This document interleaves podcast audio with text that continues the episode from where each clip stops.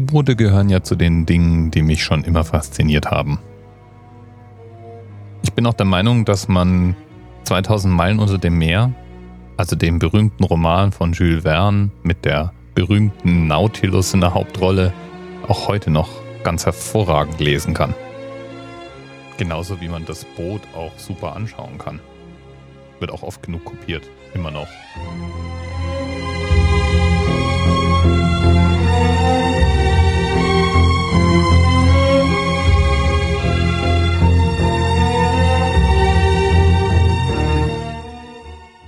Also ergreifen wir doch heute die Gelegenheit, dass Eri uns vorgeschlagen hat, über U-Boote zu sprechen. Und nicht nur über irgendwelche U-Boote, sondern gewissermaßen über die Königsklasse der U-Boote. Das Thema hatten wir hier auch schon mal, nämlich in Folge 278. Da sprachen wir über die K278 Komsomolets. Atomo-Boote gibt's noch gar nicht mal so lange. Die wurden in den 50er Jahren gebaut. Und die ersten Atomo-Boote wurden selbstverständlich von den USA in Betrieb genommen. Und das allererste Atomo-Boot hieß auch USS Nautilus.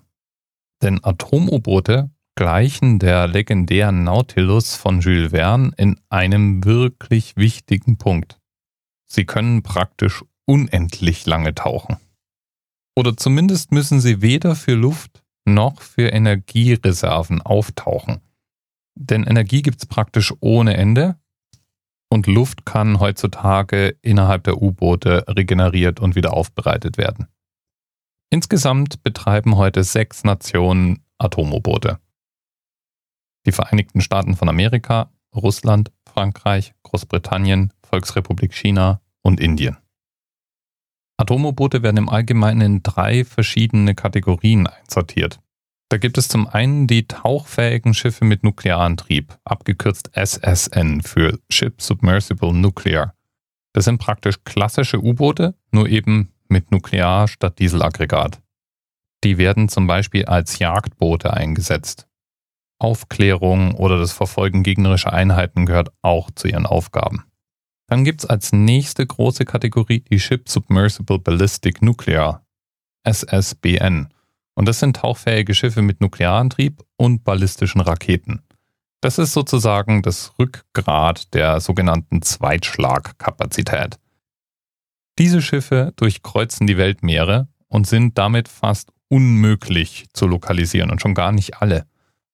Und dadurch, dass sie eben Raketen tragen, können sie auf jeden Fall zurückschlagen, sollte es zu einem Erstschlag auf das eigene Land kommen. Die dritte Klasse von Atom-U-Booten sind die sogenannten SSGN, Ship Submersible Guided Missile Nuclear.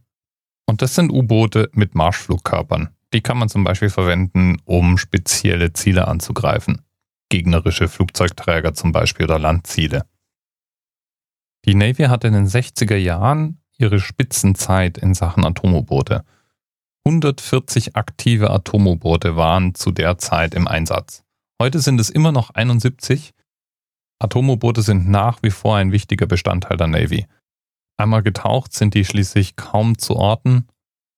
Es gibt Orte der Erde, die sind für U-Boote leichter zu erreichen als für Schiffe. Zum Beispiel kann man mit einem U-Boot den Nordpol untertauchen. Und durch ihre Tauchfähigkeiten sind sie ganz allgemein schwer auszuschalten. Und dabei sind Atomo-Boote auch gar nicht mal größer als klassische U-Boote denn die Atomreaktoren, die in Atomoboten verbaut werden, sind relativ kompakt. Das darf man sich nicht täuschen lassen. Die USA bauen inzwischen relativ große Atomobote, aber das nur, weil sie es können, nicht weil sie es müssen. Nachteile haben Atomobote aber auch. So sind die zum Beispiel nie ganz geräuschlos. Ein Diesel-U-Boot mit abgeschaltetem Aggregat, das auf Batteriebetrieb fährt, ist praktisch nicht mehr zu hören. Bei einem Atomoboot läuft mindestens mal die Kühlung die ganze Zeit und die Pumpgeräusche sind wahrnehmbar. Der zweite große Nachteil ist natürlich der Atommüll, der entsteht und der potenzielle Schaden für die Umwelt, wenn Reaktoren nicht sachgemäß entsorgt werden oder Atomobote sinken. Das ist ein Problem, das besonders die russischen Streitkräfte trifft. Dort gibt es Dutzende von ausgemusterten U-Booten, die eben nicht ordnungsgemäß entsorgt werden, weil eben die Kosten dafür zu hoch wären und das Geld lieber in neue Waffen oder in den Erhalt bestehender Waffen gesteckt wird. Ja, bleibt abschließend noch zu klären, warum gerade Atom-U-Boote heute das Thema waren. Eri hat vorgeschlagen, über die USS Seawolf zu sprechen. Die trägt die Nummer SSN 575 und war der zweite Prototyp eines Atom-U-Boots, den die USA gefertigt haben. Der Antrieb hatte 15.000 PS und es war ein metallgekühlter Atomreaktor an Bord. Natürlich nicht Eisen oder so, sondern flüssiges Metall. Das Ding war 103 Meter lang und hatte über 100 Mann Besatzung. Und mit denen fuhr es immerhin knapp 30 Jahre durch die Weltmeere. Nämlich vom 30. März 1957 bis zum 30. März 1987. Dann wurde sie außer Dienst gestellt und zehn Jahre später, nämlich 1997, endgültig zerlegt. Da würde ich sagen, ist ein Filmzitat fällig. Aus einem berühmten U-Boot-Film der mit zu meinen Lieblingsfilmen zählt. One ping only. Captain, I, I, I just give me a ping, Vasily. One ping only, please.